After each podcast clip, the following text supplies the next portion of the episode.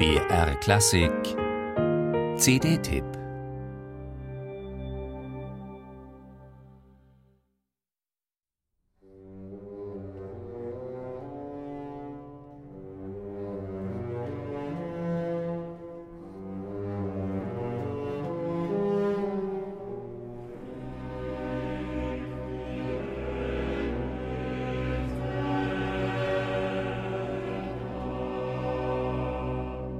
Als 1815 in Frankreich die Monarchie zum zweiten Mal restauriert wurde, da bedurfte es auch symbolischer Gesten.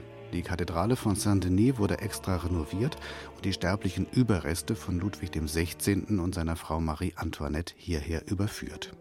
Aus diesem Anlass erklang Anfang 1816 ein feierliches Requiem, komponiert von dem gerade zu einem Superintendenten der Chapelle Royale ernannten Luigi Cherubini.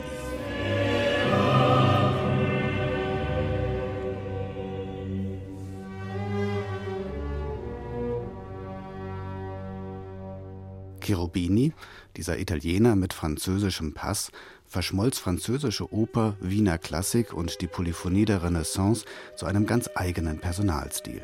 Von Beethoven wurde er mehrfach als größter lebender Komponist bezeichnet und speziell das erste Requiem in C-Moll wollte Beethoven als Vorbild nehmen, sollte er selbst je ein Requiem schreiben. Dieses hervorragende Werk gewinnt in der Interpretation von Hervé Niquet und seinem Konzert spirituell trotz aller Eindringlichkeit eine ungewöhnliche Frische und Lebendigkeit, die jeden Anflug einer plump wuchtigen Wirkung vermeidet.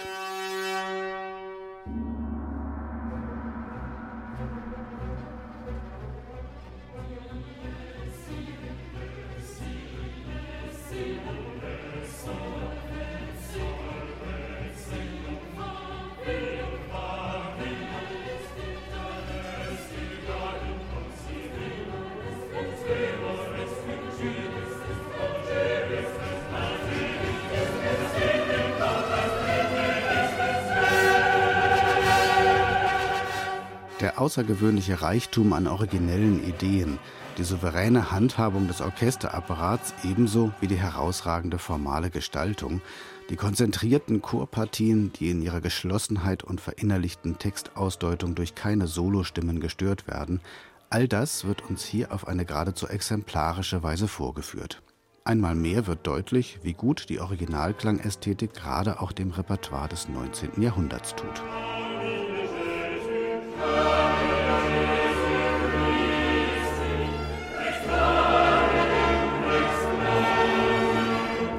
Diesem hervorragenden, aber selten gespielten Meisterwerk stellt Hervé Niquet kontrastierend ein weiteres Requiem von Charles-Henri Plantard gegenüber.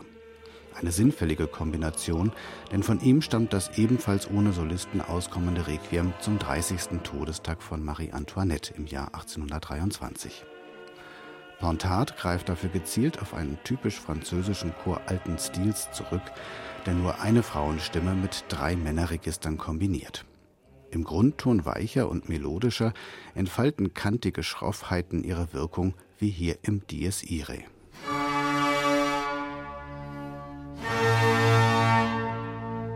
Dieses Werk ist eine kleine Entdeckung, wenn es auch nicht an die Qualitäten Cherubinis heranreicht.